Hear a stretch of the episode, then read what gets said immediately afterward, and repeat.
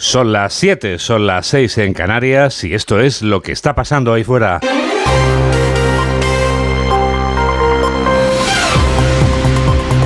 Onda Cero. Noticias fin de semana. Juan Diego Guerrero. Buenos días a todo el mundo. Esta madrugada al volver a A3 Media seguía chispeando otra vez con la misma intensidad que ayer y con el mismo olor a petricor que ayer. ¿Es esto Pansatoni y voy a seguir eternamente el día de la marmota, Mamen Rodríguez Astre? Pues afortunadamente vas a estar en este bucle por lo menos hasta el próximo viernes. Amanece un nuevo día y sumamos una nueva borrasca. Hoy lloverá abundantemente en Galicia, el Cantábrico, Castilla-León y en el norte de Extremadura. Las tormentas van a caer en la costa catalana y en Baleares y la precipitación débil se verá aquí en el centro, en el interior, más agua y más bajada de temperaturas, hasta 8 grados menos en Castilla y León y 5 menos también en el Mediterráneo. Día estupendo, por ejemplo, para hacer el cambio de armario. Este fin de semana tenemos temperaturas normales para la época. Terminaremos la semana muy por debajo. Actualizamos las noticias en los titulares de apertura con Carmen Sabido. Israel pospone unos días la ofensiva terrestre sobre Gaza debido al mal tiempo. La ofensiva estaba prevista para este fin de semana. En la frontera israelí tienen desplegados 300.000 soldados y los tanques esperan la orden para lanzar el ataque. Pero según han confirmado oficiales militares israelíes a The New York Times, el tiempo adverso retrasa la operación. En Gaza, un millón de personas se quedan sin hogar. La población vive una nueva jornada en vilo, los alimentos escasean y los ataques han costado ya más de 3.000 vidas, 1.400 muertos en Israel y 2.000 1.200 en Gaza. La jornada de ayer fue letal, según el Ministerio Palestino de Salud, fallecían 300 civiles. Las ONGs piden un alto el fuego. La violencia que estamos viendo no tiene precedentes. Gaza está siendo arrasada y miles de personas están muriendo. Esto tiene que acabar ya. Y condenamos de la forma más rotunda esta exigencia de Israel. China se posiciona con claridad en el conflicto en favor de Palestina. El ministro de Exteriores afirma que Israel ha actuado más allá de la autodefensa. El gobierno chino apoya la justa causa palestina y aboga por la solución de dos estados. El gobierno español condena el ataque de Hamas y también aboga por la solución de los dos estados. Que este conflicto que tanto sufrimiento y tanta zozobra y tanta inestabilidad está generando en la región y también en el mundo solamente va a ser resuelto se reconozcan los dos estados Israel y Palestina, para que puedan coexistir en paz y con seguridad.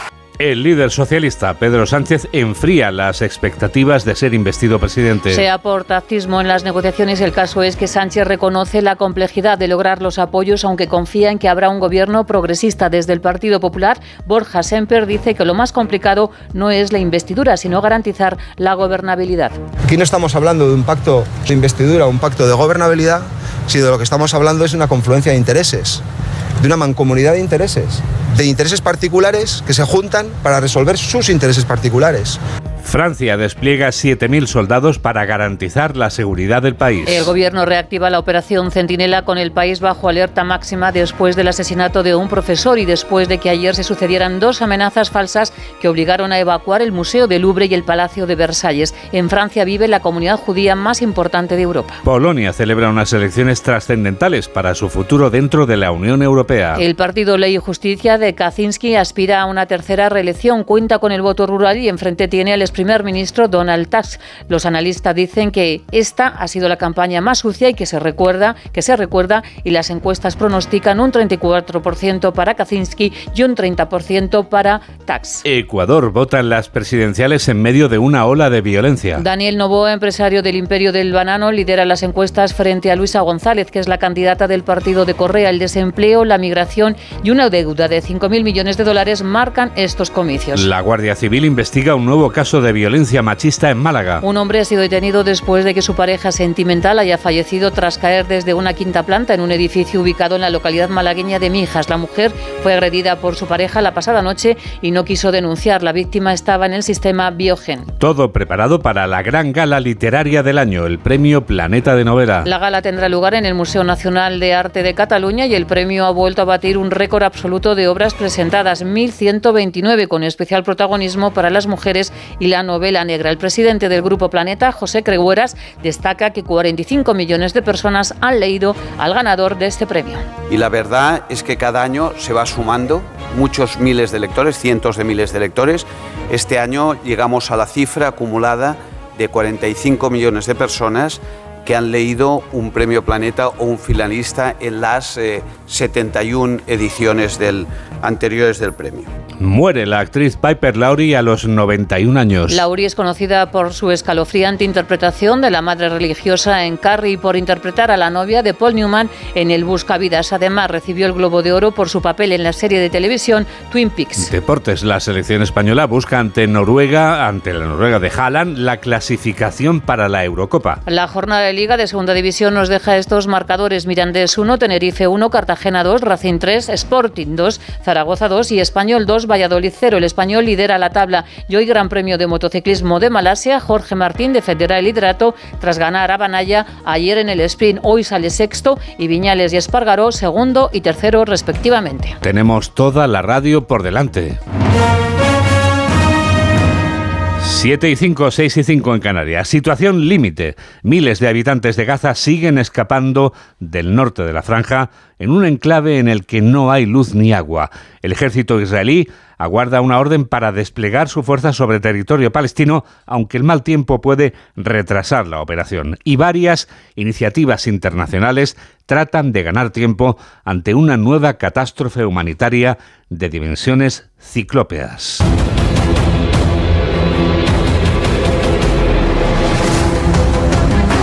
La convulsión que sigue experimentando esa extensión de territorio del planeta que ocupan Israel y Palestina no desaparece. Este domingo sigue viva la llama de un enfrentamiento desencadenado después del ataque terrorista que jamás perpetraba hace hoy ocho días y que desataba la respuesta de Israel. En Jerusalén son ahora mismo las ocho y seis minutos de la mañana y hasta allí viajamos para saber cómo despierta Oriente Próximo. Corresponsal de Onda Cero, Hanna Beris, buenos días.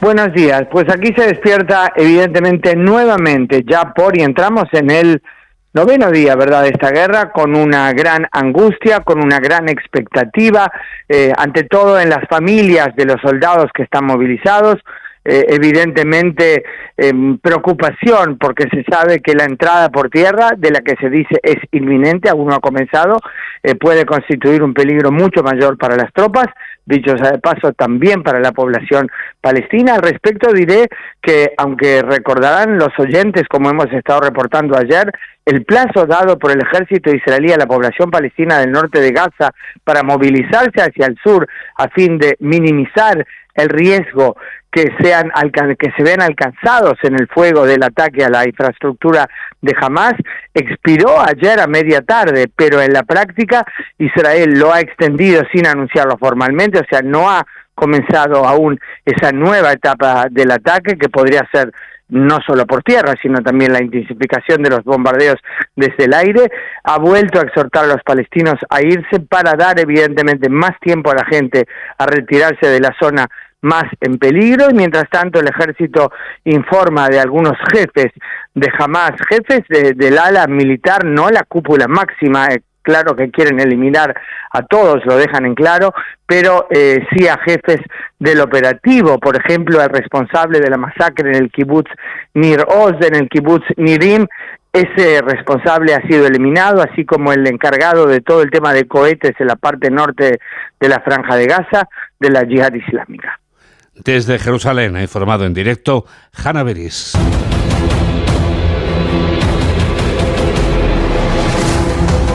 Ejército israelí ocupa el puesto 18 en un ranking de 145 países del mundo.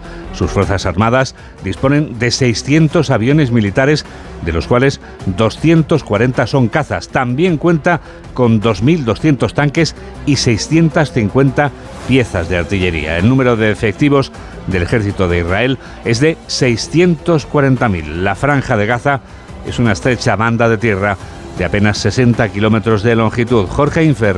Más de un millón de personas se desplazaban desde el norte hacia el sur de la franja. Lo hacían a través de los dos corredores de evacuación establecidos por Israel. En la céntrica carretera de Saladino, de tan solo 45 kilómetros de extensión, se concentraban una incalculable aglomeración de personas, pero también de vehículos. Trataban de huir a ninguna parte, puesto que los seis pasos fronterizos se encontraban cerrados. Hecho, muchos prefirieron quedarse y no hacer caso a las autoridades israelíes. Estados Unidos, Gran Bretaña y Francia les apoyan. Todo Occidente apoya los crímenes de Israel. No somos asesinos de niños, no matamos a los niños. Mira las fotos. Ellos son los que matan a los niños. Han destruido casas enteras y han demolido barrios enteros. ¿Qué más quieren? Esta es nuestra tierra, nuestros lugares santos y no nos iremos.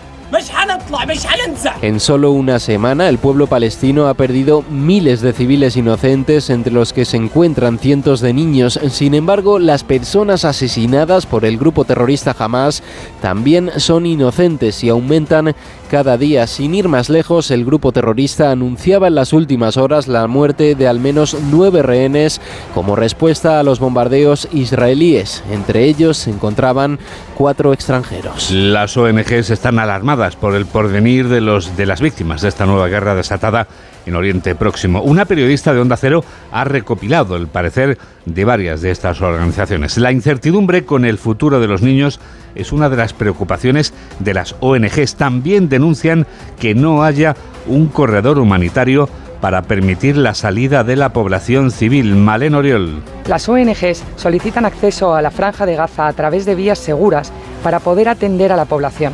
El portavoz de UNICEF, James Elder, recuerda que los niños son los que más sufren en todas las guerras. Recalca que los hospitales están totalmente abarrotados y que se tiene que facilitar vías seguras para poder atender a los niños y familias en Gaza que carecen de bienes básicos para sobrevivir.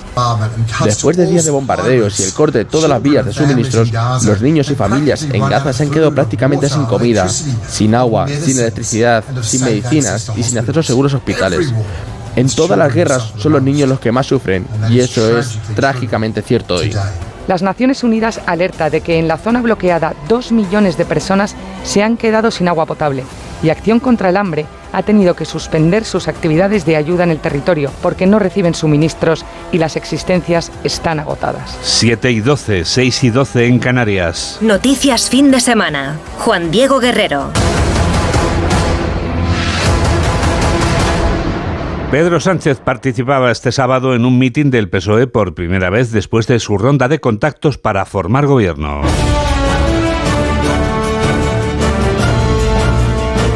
El candidato a la reelección como jefe del Ejecutivo dejaba claro que se muere de ganas de seguir siendo presidente y aseguraba que desde que está en la Moncloa no hay ningún territorio que haya incumplido la Constitución. Sánchez no olvidaba hablar de Oriente Próximo y afirmaba que solo el reconocimiento mutuo de los estados de Israel y Palestina permitirá que convivan en paz. José Manuel Gabriel. El presidente en funciones se refería en Mérida a la situación en Palestina y explicaba que Israel tiene derecho a defenderse del terrorismo de Hamas, pero siempre dentro de las normas internacionales y las resoluciones de Naciones Unidas. Que este conflicto que tanto sufrimiento y tanta zozobra y tanta inestabilidad está generando en la región y también en el mundo, solamente va a ser resuelto cuando, como dice Naciones Unidas y también las Cortes Generales se reconozcan los dos estados, Israel y Palestina, para que puedan coexistir en paz y con seguridad. En cuanto a la política doméstica, Pedro Sánchez ha pedido a quienes dan lecciones de constitucionalidad todos los días que cumplan con la Carta Magna y renueven el Consejo del Poder Judicial.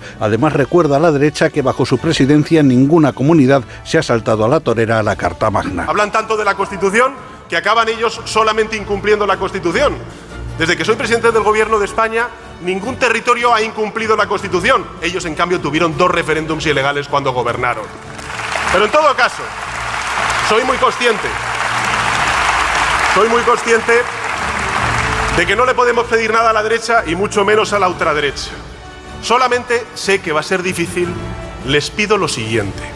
Les pido calma, sensatez y respeto. Sánchez ha anunciado que de ser investido nuevamente, su próximo gobierno subirá anualmente el salario mínimo por ley. Además ha proclamado que tiene más ganas, más fuerza y más ilusión que el primer día que llegó a la Moncloa. Marta Lois asegura que habrá un gobierno progresista en España, pero la portavoz de Sumar en el Congreso también pone precio al apoyo de su coalición al PSOE. Estamos convencidas de que vai a haber un goberno progresista, pero o rol dos 31 diputados e diputadas de Sumar non é un cheque en blanco para o Partido Socialista.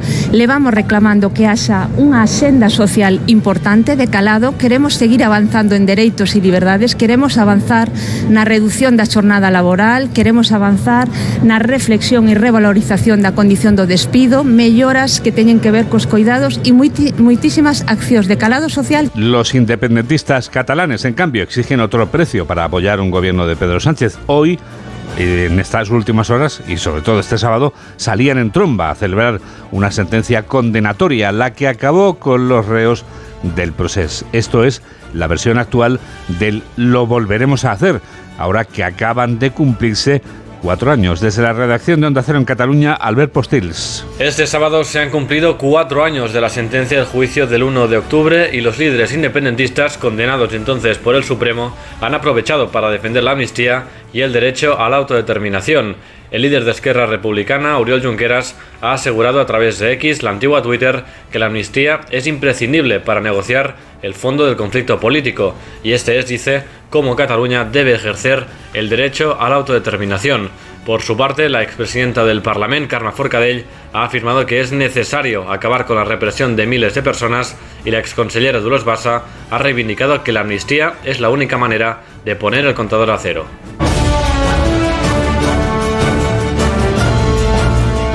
Borja Semper define las cesiones de Pedro Sánchez a los independentistas como una mancomunidad en la que tres partidos se reparten los beneficios que les da el gobierno a costa del resto de España. El portavoz del Partido Popular acusa al candidato socialista a la reelección de haber metido a España en una centrifugadora. Laura Gil. Considera el portavoz popular Borja Semper que lo realmente difícil no va a ser el proceso de investidura de Pedro Sánchez, sino la gobernabilidad del país, señala, mientras ésta se asienten unos socios preocupados solo por su propio interés. Lo más complicado que tiene es la gobernabilidad del país. Y la pregunta que me hago es, ¿cómo se pretende gobernar el país cuando tus socios, cuando sobre quienes haces descansar la gobernabilidad de España tienen intereses particulares y ninguno de ellos confluye en el interés de España.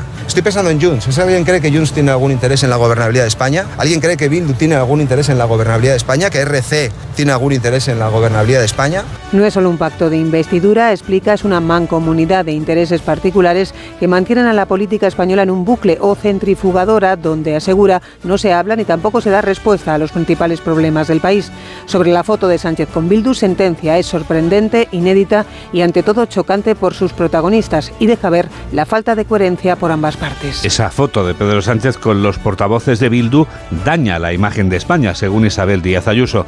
La presidenta de la Comunidad de Madrid ha sido muy crítica con el jefe del gobierno español en funciones durante una visita a la Universidad Neoyorquina de Columbia, corresponsal de Onda Cero en Nueva York, Agustín Alcalá. Isabel Díaz Ayuso se unió ayer en Nueva York a sus compañeros del Partido Popular en criticar el encuentro que el viernes mantuvo el presidente del gobierno, Pedro Sánchez, con los portavoces de Bildu. La presidenta de la Comunidad de Madrid calificó la foto de la entrevista como muy dañina para el gobierno de España y los españoles. Ha hecho mucho daño esa foto a nivel internacional. Hoy nos han preguntado aquí en Colombia cómo es posible que tuviéramos que, que amanecer ver esas portadas que por el mundo hacen daño, ver a, a personas que han representado a, a, ETA de la mano del presidente del gobierno, eso a la inversión, a la empresa, a la gente que nos ve desde fuera les llama la atención.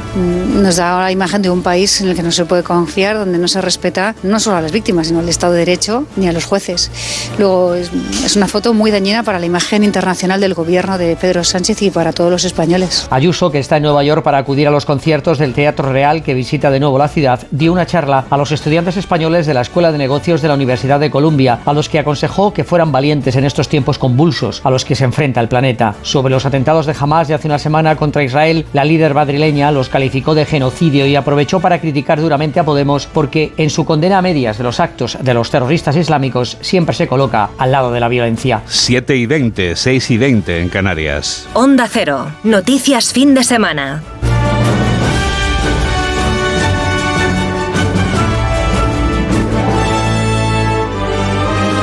Este domingo podemos seguir hablando de esos emplazamientos en los que caben todos nuestros sueños, que son los libros.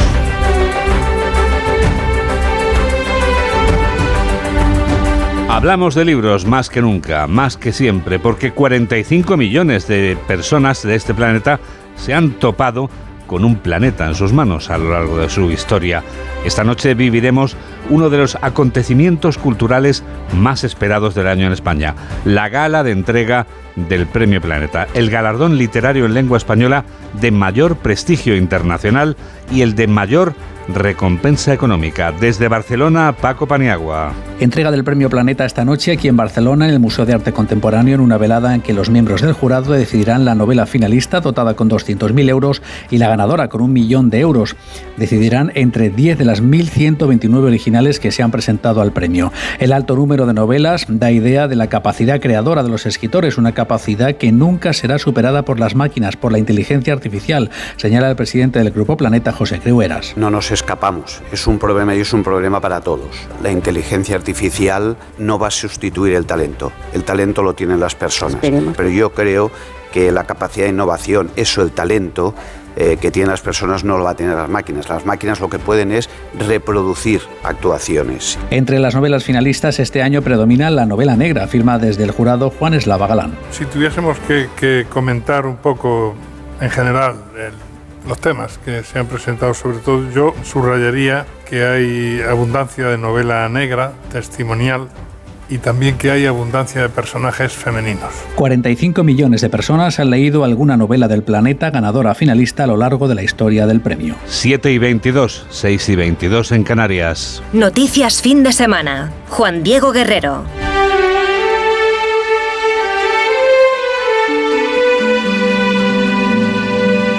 Ahora tenemos una buena noticia y no va a ser la única porque tenemos la convicción de que lo mejor está por llegar. Qué buena noticia es que las personas ciegas puedan competir con las videntes en el ajedrez. Los escaques del tablero son testigos durante este fin de semana de cómo los ajedrecistas desplazan sus piezas en busca del triunfo en la partida. Onda Cero Navarra, Javier Saraleri. 24 jugadores participan en el primer torneo de ajedrez inclusivo en la localidad navarra de Estella. Cinco son totalmente evidentes y 19 tienen algún tipo de disfuncionalidad visual, desde los que son totalmente ciegos hasta los que ven un resto. Todos se colocan un antifaz y están participando en partidas unos contra otros de ajedrez. ¿Cómo son el tablero y las fichas? Lo explica Alfredo Ruiz, el director del torneo. Las casillas negras están sobreelevadas, un milímetro o dos milímetros. Y las piezas negras se distinguen de las blancas porque llevan un pequeño pinchito arriba como si fuera la punta de un palillo. De esta manera los ciegos, con la sensibilidad que van desarrollando, enseguida pueden diferenciar las piezas negras de las blancas. Con el elocuente lema jaque mate a las barreras, estas personas están jugando a ajedrez en la Casa de la Juventud de Estella.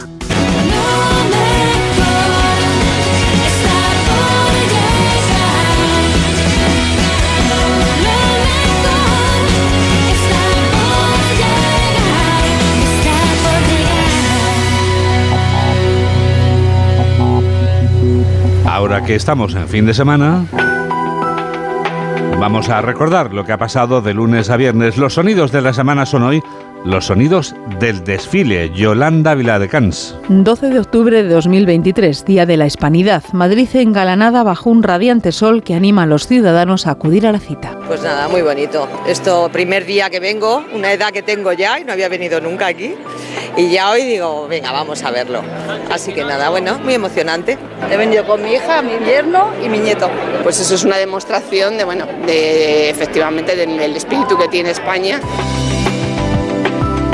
Autoridades en la tribuna real en Neptuno este año como novedad y paso a paso arrancan los actos. Aterrizaje de la primera mujer paracaidista en saltar con la bandera de España, la cabo María del Carmen Gómez Hurtado y su alzado. ¡Viva España! ¡Viva!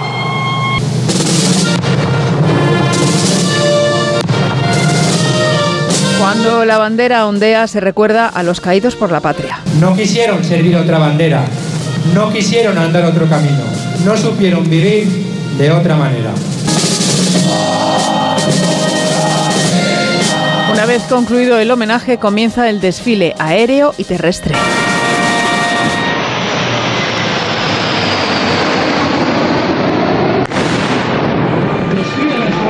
Y entre los momentos más destacados, dos. Uno, este.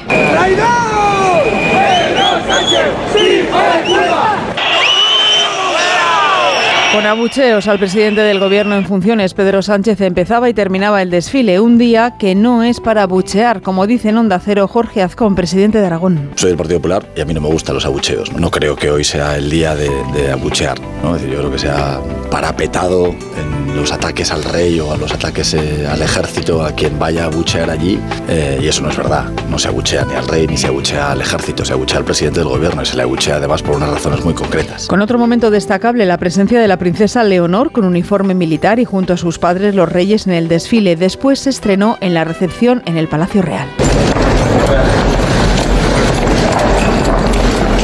Con sorpresas y momentos de emoción, como la solemne pedida de mano de un militar del Ejército del Aire a su novia cuando ella se encontraba entre los espectadores.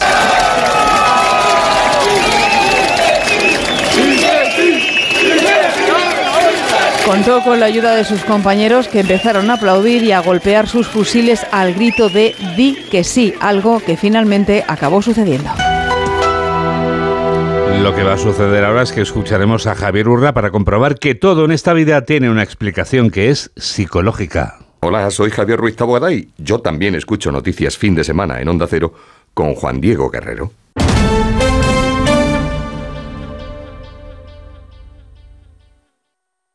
¿Sabes cómo se dice optimismo en alemán? Optimismus. Fácil, ¿verdad?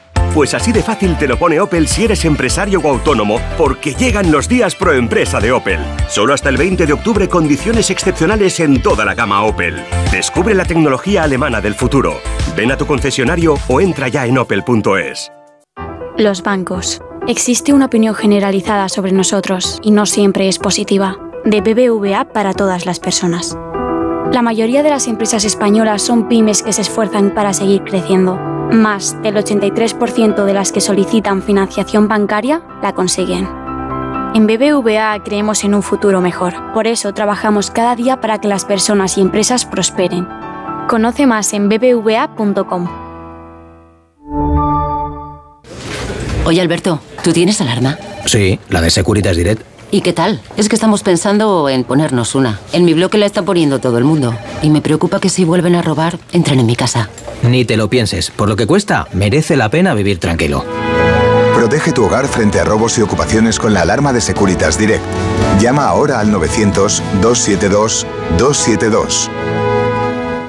En Peugeot estamos listos para ayudarte a llevar lo más importante, tu negocio. Por eso, en los días Peugeot Profesional vas a poder disfrutar de condiciones especiales en toda la gama. Aprovecha del 1 al 15 de octubre para dar energía a tu negocio. Inscríbete ya en peugeot.es.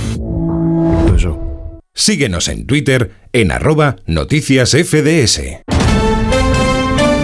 7 y 28, 6 y 28 en Canarias. El preciso instante del minuto psicológico.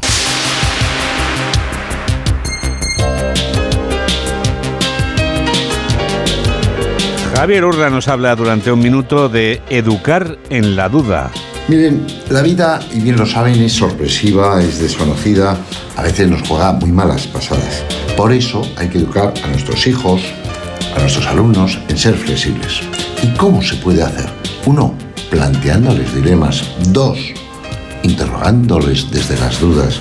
Tres, manejándose en la incertidumbre. Porque esta es una sociedad del cambio que exige pensamiento alternativo, fluidez, adaptabilidad. Este ha sido definido como un mundo líquido. Por lo tanto, no seamos artrósicos, no seamos rígidos. Busquemos cuál es la solución. Utilicemos la mediación. Intentemos ver cómo piensan otros desde otro lugar. Porque, la verdad, que pocas verdades están fuera de todo duda. Ah, y recuerden, padres, profesores, hijos, alumnos, el conocimiento exige esfuerzo.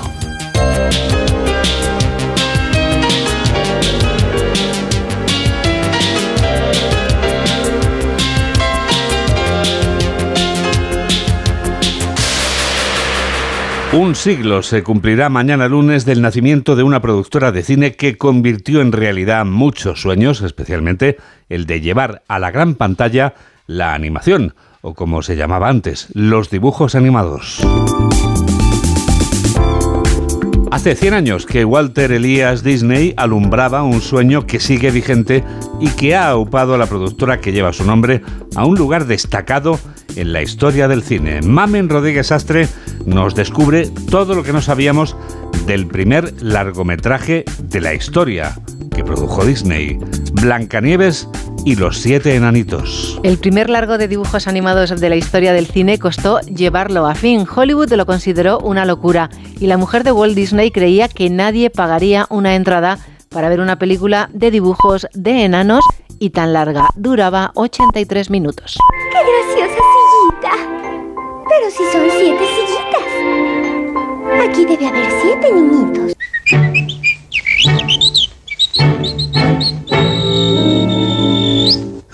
Silbando al trabajar. La cinta se estrenó en 1937 y las colas para asistir a la proyección terminaron por dar la razón a Disney. Dos años después recibió ocho Oscar, uno de tamaño normal acompañado de siete más pequeños emulando a los enanitos. ¿Tú eres Doc? Sí, soy yo. ¿Y tú? El penoso tímido. Tú eres Armilón. El alérgico estornudo. ¡Feliz! Y soy feliz. Este es tontín. Es muy bobo. No habla. Tú debes ser gruñón. Los enanitos simpáticos, rechonchos y con personalidades diferentes son los más entrañables. Mudito, con sus grandes orejas, fue concebido como una especie de Charlotte Torpom. Tiene tres dedos y un pulgar en cada mano. Las cejas se las copiaron a Walt Disney. Existe otro ser celestial. Es una criatura tan linda y graciosa, la más bella de toda la tierra. Su boca es de rosa, color negro es su cabello, piel de blanco candor. Blancanieves. Blancanieves es la tierna y dulce Janet Gaynor. Los mofletes rojos se añadieron al final para darle un aspecto todavía más dulce. Se rodó con actores de verdad para que los dibujantes captaran y procesaran los movimientos lo mejor posible. Iré yo misma a la cabaña de los siete enanos con un disfraz tan perfecto que nadie podrá reconocerme. Y ahora, una fórmula para transformar mi belleza en así poder ocultar mi porte real y convertirme en pordiosera. La malvada reina, la madrastra, tenía la silueta de Greta Garbo y el rostro de John Crawford. Buscaban una mujer sensual, con enorme atractivo, una figura increíble y rasgos fuera de lo común. Llévala lejos, muy lejos, a un lugar apartado del bosque, donde pueda cortar flores. Sí, Majestad. Y ahí, mi fiel sirviente, la matarás. En Inglaterra fue prohibida en un principio a menores de 16 años porque la horrible bruja intentaba matar a la dulce Blancanieves.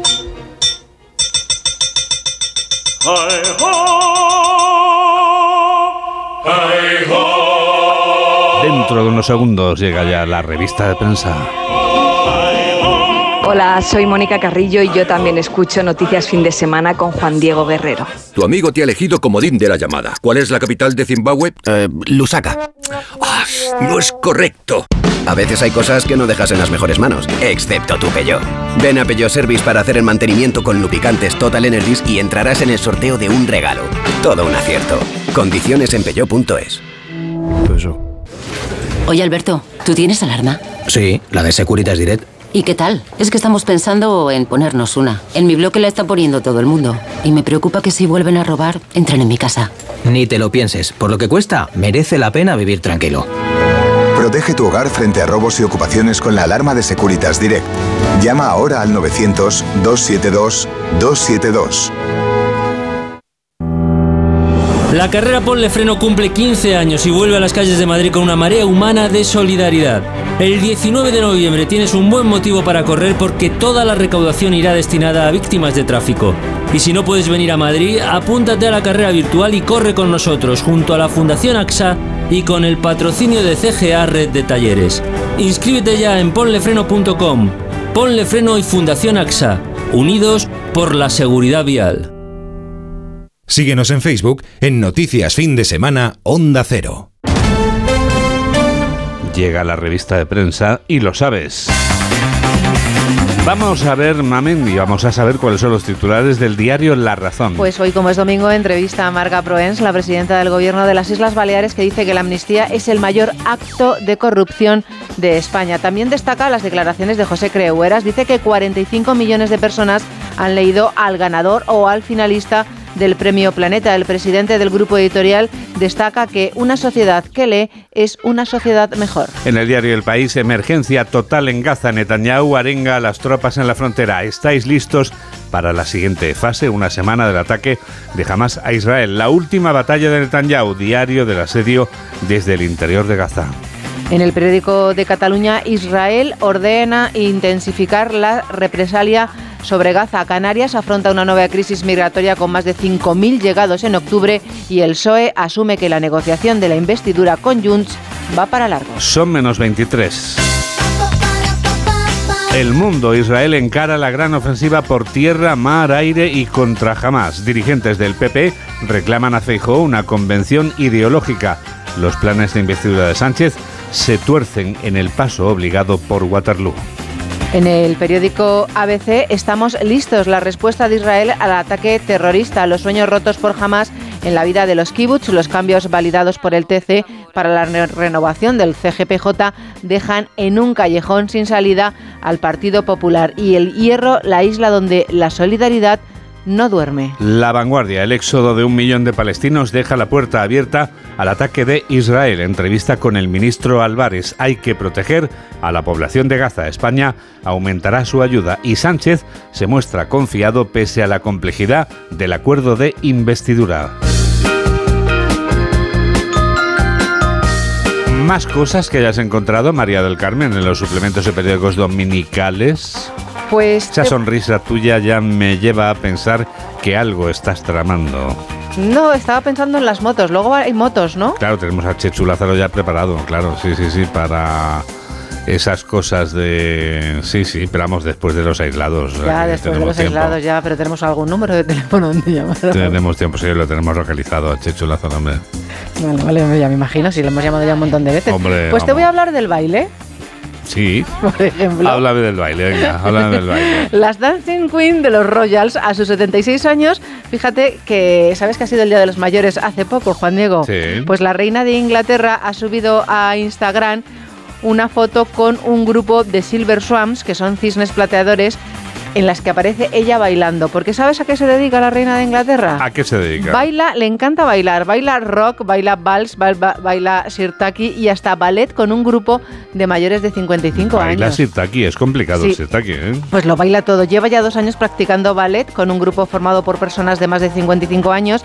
Dice que le dijo su profesora que qué le parecería recibir clases y se reunió con un grupo de vejestorios, amigos, eso es lo que dice ella. Vejestorios es una Sí. edición inquietante, Sí, ¿eh? sí, son comillas, ¿eh? Dice, así que reuní a un grupo de vejestorios amigos míos y empezamos a zapatear. Debió decirle ella, opa, opa, que es lo que se dice cuando se baila el sirtaki. Claro, Todo dice- bien, ¿no? En tu teléfono móvil, por lo Todo está perfecto, sí.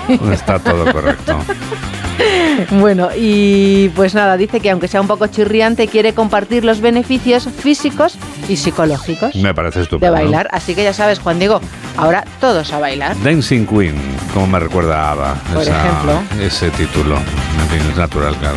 Ayer hubo una boda, Juan Diego. No me digas. Sí, bueno, hubo varias. La verdad es que las revistas últimamente todos son Todos son sociales. bodas, ya veo que Bodas, todo. comuniones no, pero bodas, bautizos ver. Sí, sí. y funerales. Oye, unos tanto y otros tampoco, ¿eh? En bodas, digo. Afortunadamente. Afortunadamente en bodas. Ah, bueno, no sé. Ah, no sé. A mí no me invites. ¿Quieres decir? Si me caso, quieres decir. Claro, el día que llegue. Victoria de Hohenlohe, Juan Diego y Maxim Con tal de ahorrarse el regalo como es, ¿eh? se ha casado, se dan el sí quiero rodeados de familiares y amigos. Sí. Vale, esto ya te lo conté ayer. Yes. Ella es la mujer con más títulos nobiliarios de Europa y se ha casado en Jerez de la Frontera con su hermano pequeño como padrino. Hombre, le voy a preguntar a Canti a ver si vio él algo ayer en Jerez de la Frontera. No, que está en Madrid, sé que no le pilla. Su familia seguro que sabrá algo de la boda. Bueno, pues te voy a contar, Juan Diego, cómo han explicado dónde se ha casado. Ver, Dice, la finca Salto al Cielo, una construcción religiosa del siglo XVIII situada en la campiña jerezana, Atención ahora. Propiedad de Gonzalo Prado Pardo y Manuel de Villena, marqués de Castiglione de Aragón, primo de Borja Prado, presidente de Mediaset y muy amigo de Marco Hohenlohe, padre de Victoria. Si tiene que poner todo eso en una tarjeta de Sí, ¿te visita. imaginas? Es que no cabe, ni siquiera, ni siquiera en los contactos del iPhone me cabe, por favor.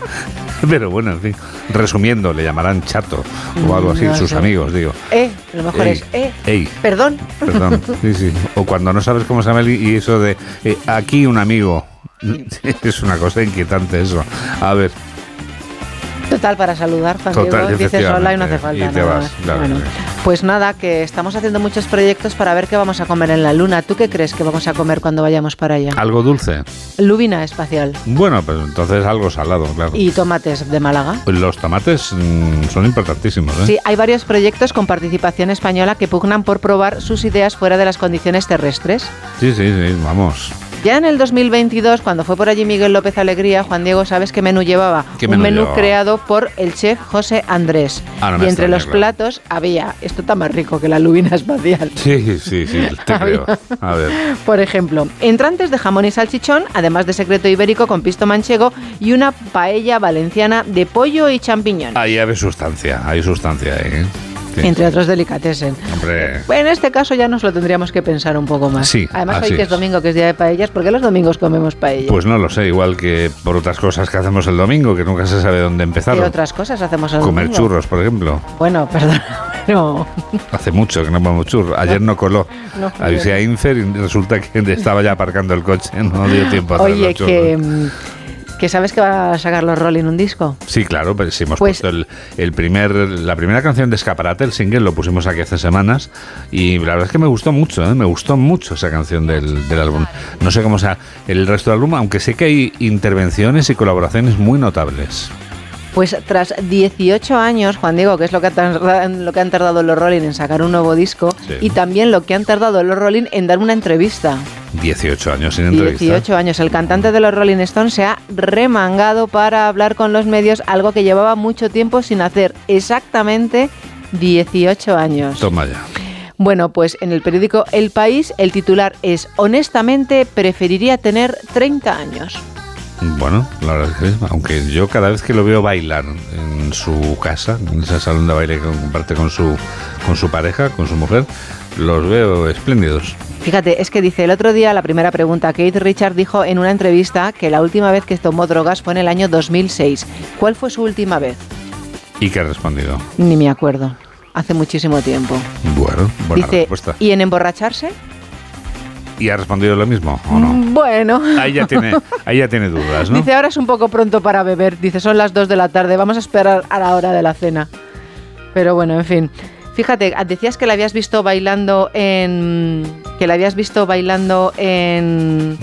Juan Diego en su casa en el salón. Claro. Dice, hace dos semanas apareció un vídeo en las redes sociales donde se veía a Jagger bailando reggaetón en una discoteca y rodeado de jóvenes, además de su novia, la coreógrafa y bailarina estadounidense tal, con la que tiene un hijo de seis años. Dice que fue muy divertido. Hombre, Le preguntan supuesto. que si le gusta el reggaetón. Y dice, fue divertido, pero hace tiempo que no escucho un reggaetón que no haya escuchado antes. Bien, me parece bien. ¿Tú qué crees? ¿Que le gusta o que no le gusta? Hombre, no sé, tengo dudas. Yo, yo tengo dudas. Y en este minuto y medio final del que dispones, ¿qué nos vas a contar? Pues podemos felicitar, a, por ejemplo, a gente que cumple hoy años. Vamos a que, lo, hacerlo. que lo he visto en La Razón. Juan Diego. ¿Quiénes cumplen hoy Pues por años? ejemplo Carlos Alsina, que cumple 54 años. Carlos, felicidades. Eh, también Sebastián Yatra, que cumple 29 años. Felicidades a Sebastián también. Y por Sara Ferguson, 64 años. Sara, congratulations. ¿Tú con quién compartes cumpleaños? Pues mira, no lo sé. Mira, mira el 22 de marzo, no lo sé. Yo con Miguel Indurain, Tú con Miguel Indurain, oye, pues muy, muy interesante. ¿eh? Por ejemplo, Juan Diego. Con un campeonísimo del ciclismo. Qué Sí. suerte, qué bien, hombre. En las revistas bien. del corazón, Juan Diego Venga. Aitana, que se refugia en Miami con Sebastián Yatra, El, el cumpleaños. o Tamara e Íñigo, dice, más apasionados que nunca en Roma. Han viajado con la familia de él. ¿De cuándo han terminado? ¿La- ¿Ha Eso- terminado la luna de miel o nunca acaba la luna de miel? Siempre están viajando, Juan Ah, Diego. bien, bueno, está Siempre bien. están viajando, abrazándose y besándose. Oye, pues me parece un plan estupendo. Dice, ya no queda ni rastro de las fisuras que surgieron entre Tamara y la familia Onieva tras la ruptura de la pareja. Bueno, veamos la foto de la página 15 Ya lo estoy de, de semana donde ellos están muy contentos bajo la atenta mirada de la madre de él. Me doy cuenta, sí, que no pierde detalle. Me y por cierto, estupendo. quería comentarte una cosa. Alejandra Rubio, en 10 minutos. Edmundo sigue difamando a mi abuela. Se refiere a bigote, sin duda. Ella dice Edmundo, Juan Diego. Pero ¿quién es Edmundo? Bigote. Contesta a Bigote. Perfecto, ahora vamos a aprovechar. Mira, em, voy a aprovechar para volver a hacer algo que ya hice em, durante un ratito, hace unas semanas, porque mm, sabes que le mandamos un saludo muy cariñoso hace ya unas semanas a José Luis Salas y se lo vamos a volver a mandar naturalmente para que tenga una prontísima recuperación. Y también un saludo muy cariñoso a Antonín Fariñas, que me acaba de escribir, que sé que está deseando que Salas se ponga bien, por supuesto, todos, lo, estamos deseando. Estamos deseando que Salas vuelva con garra y con fuerza. Uh, uh, uh. Ese es el momento en el que acaba la revista de prensa en el que llegan los aislados El único programa de radio que tiene presentes a los dos archipiélagos españoles cada semana, cada uno en su isla, cada uno en su comunidad autónoma.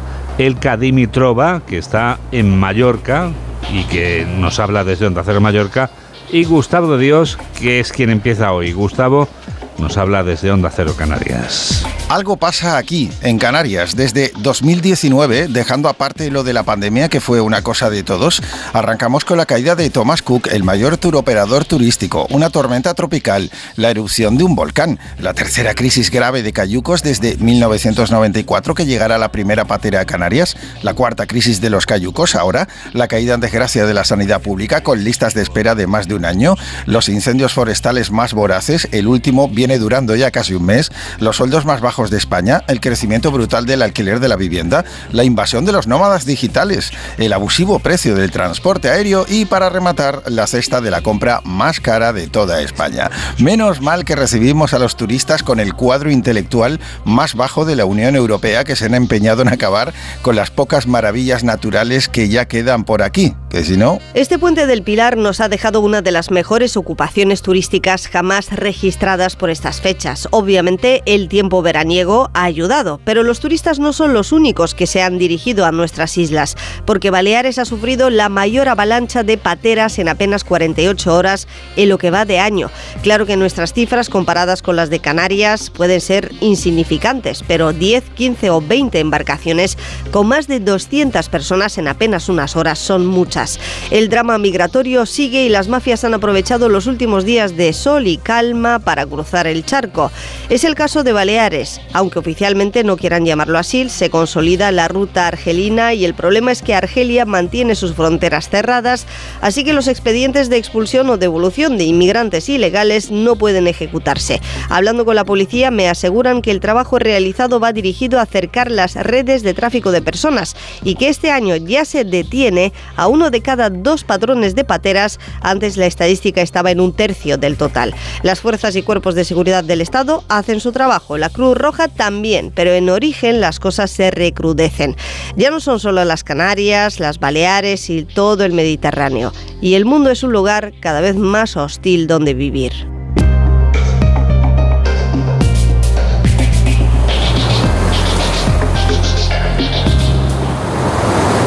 Es la una menos 12 minutos de la tarde en Indonesia. La prueba reina del Gran Premio de Indonesia de MotoGP todavía no ha comenzado, pero en el circuito de Pertamina Mandalika ya se ha disputado la carrera de Moto 3 y está disputándose la de Moto 2. Chechu Lázaro, ¿tenemos buenas noticias para los pilotos españoles? Pues muy buenas noticias si nos fijamos en cómo está esa carrera en la categoría intermedia, porque hasta cuatro pilotos lideran, españoles lideran esa carrera, con Pedro Acosta que manda en solitario, tiene casi tres segundos de renta sobre el valenciano Aaron Canet, tercero es también el piloto murciano Fermín Aldeguer y cuarto el madrileño Manu González. Así que recita el español, quedan solo tres vueltas y aquí parece que sí que vamos a celebrar esa primera victoria en el circuito de Mandalika. Se nos escapó la carrera de Moto 3, donde dominó el piloto brasileño Diogo Moreira, segundo fue David Alonso y tercero también el piloto gaditano David Muñoz. Y como decías, a partir de las 9 es plato fuerte, será esa carrera de MotoGP. Recordemos, en la pole sale el italiano Luca Marini, segundo saldrá Maverick Viñales, tercero Alessio Espargaró. Y ahora más noticias del deporte con Alberto Fernández. ¿Qué tal? Muy buenos días, Juan Diego. La selección española juega esta noche desde las 9 menos cuarto el segundo de los partidos clasificatorios para la Eurocopa de esta ventana. Será en Oslo ante Noruega. El combinado nacional tendrá con Erling Haaland y Martin Odegaard sus grandes amenazas, principalmente son las dos estrellas del combinado noruego. El empate le daría la clasificación virtual a la selección, una victoria clasificaría a la Roja directamente para la Eurocopa del próximo año de 2024. Luis de la Fuente, el seleccionador, prevé un partido físico, por eso cree que Gaby puede tener un papel importante en el choque. Curiosamente, yo creo que los datos de Gaby ratio de tarjetas que tiene Gaby es que si no me equivoco, sino que me corrijan mis compañeros, en los partidos que lleva con nosotros creo que le han sacado solo una tarjeta. Es decir, que mm, es un jugador que, además tiene algo muy bueno, que es que, contagia ese eh, honor, ese eh, estar constantemente el dinamismo, que creo que es una virtud excepcional, juega además muy bien al fútbol. Y yo creo que, no, que lo único que tiene que, que aprender, no mejorar, aprender es a controlarse en algún momento, pero es que con nosotros lo hace. En segunda división, ayer más partidos de la jornada número 11. El líder, el Club Deportivo Tenerife, no pasó del empate a uno en Andúba contra el Mirandés. Este es el entrenador jabato Alessio Lisci. Eh, sí, sí, yo creo que, hemos hecho un muy buen partido. No sé si, no sé si el mejor, porque, bueno, a ver, si en los 90 minutos puede, puede que sí, aunque creo, yo repito, el día español me, me gustó mucho el partido, pero sí ha sido uno de los mejores partidos. Y bueno, eh, se podía haber ganado, pero nada, eh, pillamos el punto, que es lo que tenemos, y seguimos. Además, victoria del Racing de Santander en Cartagonova 2-3 ante el Cartagena, al que hunde un poquito más en la clasificación. Empate sobre la bocina del Sporting de Gijón 2-2 en el minuto 97 contra el Real Zaragoza. Marcó el central Pablo Insua. Sí, se la había visto creo que Tamudo hace años y, y estaba ya arriba descolgado para ver si cogía algunos los últimos minutos y se me, se me ocurrió, digo, eh, puede ser una opción y, fue. Y victoria del Real Club Deportivo Español sobre el Real Valladolid, 2 a 0, una victoria que le da el nuevo liderato al conjunto Perico en la tabla clasificatoria. Y en tenis, para hoy tenemos la final de Shanghái, en Masters 1000. El título se lo llevará bien Rublev o bien Hurkacz. 8 menos 7, 7 menos 7 en Canarias. Actualizamos las noticias en los titulares de cierre con Carmen Sabido y Mamen Rodríguez Astre. Israel pospone unos días la ofensiva terrestre sobre Gaza debido al mal tiempo, según han confirmado oficiales militares a The New York Times. Israel tiene desplegados 300.000 soldados en la frontera con Gaza y esta madrugada ha matado a un comandante del brazo armado de Hamas. Los bombardeos no han parado. En Gaza, un millón de personas se quedan sin hogar. La población vive una nueva jornada en vilo y sin alimentos. Los ataques han costado ya más de 3.000 vidas, 1.400 muertos en Israel y 2.300 en Gaza. La jornada de ayer fue letal. Según el Ministerio Palestino de Salud, fallecieron 300 civiles. China se posiciona en favor de Palestina. El ministro de Exteriores afirma que Israel ha actuado más allá de la autodefensa. El gobierno chino apoya la justa causa palestina y aboga por la solución de dos estados, mientras que Estados Unidos despliega un nuevo portaaviones en el Mediterráneo para disuadir a Irán. El líder socialista Pedro Sánchez enfría las expectativas de ser investido presidente. Sánchez reconoce la complejidad de lograr los apoyos, aunque confía en que habrá un gobierno progresista. Desde el Partido Popular, Borja Semper dice que lo más complicado no es la investidura, sino garantizar la gobernabilidad. Francia despliega 7.000 soldados para garantizar la seguridad del país después del asesinato de un profesor. Ayer se sucedieron dos amenazas falsas que obligaron a evacuar el Museo del Louvre y el Palacio de Versalles. En Francia vive la comunidad judía más importante de Europa. Polonia celebra unas elecciones trascendentales para su futuro dentro de la Unión Europea. El Partido de Ley y Justicia de Kaczynski aspira a una tercera reelección. Enfrente tiene al ex primer ministro Donald Tusk. Los analistas dicen que esta ha sido la campaña más sucia que se recuerda. Ecuador vota en las presidenciales en medio de una ola de violencia con Daniel Novoa como favorito. Novoa se enfrenta a Luisa González, la candidata del partido de Correa, el desempleo, la migración y la deuda de 5.000 millones de dólares marcan estos comicios. La Guardia Civil investiga un nuevo caso de violencia machista en Málaga. Un hombre ha sido detenido después de que su pareja sentimental haya fallecido tras caer desde una quinta planta en un edificio ubicado en la localidad de Mijas. La víctima estaba en el sistema Biogen. Todo preparado en el Museo de Arte de Cataluña para la gran gala literaria del año, el premio Planeta de Novela. El premio ha vuelto a batir un récord absoluto de obras presentadas, 1.129, con especial protagonismo para las mujeres y la novela negra. 45 millones de personas han leído al ganador de este premio. Muere la actriz Piper Laurie a los 91 años. Obtuvo el Globo de Oro por su papel en la serie Twin Peaks. Laurie es conocida por su escalofriante interpretación de la madre religiosa en Carrie y por interpretar a la novia de Paul Newman en El Buscavida. Y el día nos trae muchas nubes que dejarán lluvias localmente fuertes en la costa de Cataluña y Baleares, aguaceros también en Galicia, Cordillera Cantábrica, Extremadura y Castilla y León, sol en el área del Mediterráneo. Tenerife va a marcar 32 grados y en Soria y Teruel despiertan con 6. Esto es América y este es Agustín Alcalá. El brutal ataque terrorista de Hamas y la contundente respuesta de Israel han dejado claro el carácter, la brújula moral, la sabiduría y la empatía de los dos hombres que en este momento tienen más posibilidades de aspirar a la presidencia de Estados Unidos en las elecciones presidenciales del próximo año. Joe Biden ha sido el presidente que necesitaban en este momento crítico Estados Unidos y el mundo. El líder experto que ha demostrado, él que ha sufrido tanto la pérdida de seres queridos, su empatía hacia las familias de las víctimas, el que ha comparado los atentados de Hamas a los peores cometidos por ISIS y que ha denominado estos actos inhumanos de pura maldad, los peores cometidos contra los judíos desde el holocausto. El otro aspirante, Donald Trump, ha vuelto a demostrar su egolatría, convirtiéndose él en el centro de la historia, criticando a Benjamin Netanyahu, su gran aliado, y a Israel por no haber anticipado el ataque, recomendándoles que se pusieran las pilas y llamando a Hezbollah, la organización islamista radical que controla el Líbano, muy lista. La comunidad judía estadounidense no olvidará estas palabras y la respuesta de los dos aspirantes a la presidencia. Uno, Biden, que se elevó en este momento trascendental, y otro, Trump, que se hundió aún más. Tú también escuchas este programa de noticias que produce Mamen Rodríguez Astre y que realiza Miguel Jurado aquí en Onda Cero, en la radio. ¿Cómo pasa el tiempo? Nos despedimos ya con uno de los cantos a esos disparos que forman parte de una metáfora y no de una existencia que convive con la muerte, como ocurre en Oriente Próximo. Balas perdidas, es una canción que Revolver, o sea Carlos Goñi, incluye en el álbum publicado en el año 2000 que se llama Sur. Gracias por estar a ese lado de la radio en la que enseguida comienza Por fin los lunes con Jaime Cantizano.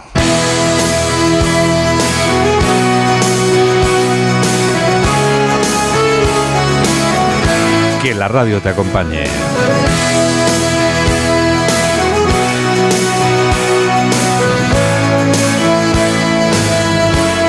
Adiós. Si hasta el sol tiene sus manchas Dime por qué no tú y yo. Que hay que nos haga más grandes y fuertes que el sol. Paramos tierra quemada, puentes sin nada cruzar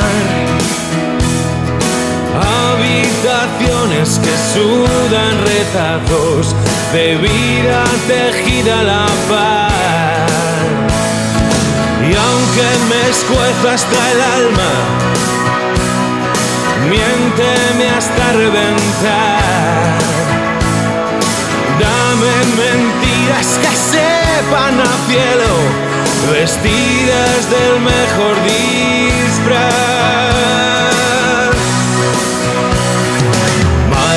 Que el tiempo te deja la piel, huellas que no borra el mar, balas perdidas, girones de fe, pólvora sin estallar.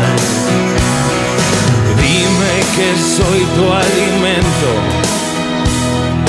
dime que el norte y tu luz Grita mi y prometo que yo estaré ahí.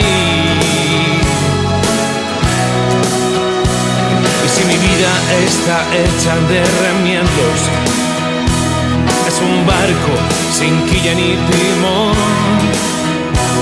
Sé que el agua es esencia y la tierra la madre pero juntos forman el barro traidor. Y aunque me escueza hasta el alma, miénteme hasta reventar. Dame mentiras que sepan a cielo, vestidas del mejor disfraz. Marcas que el tiempo te deja en la piel,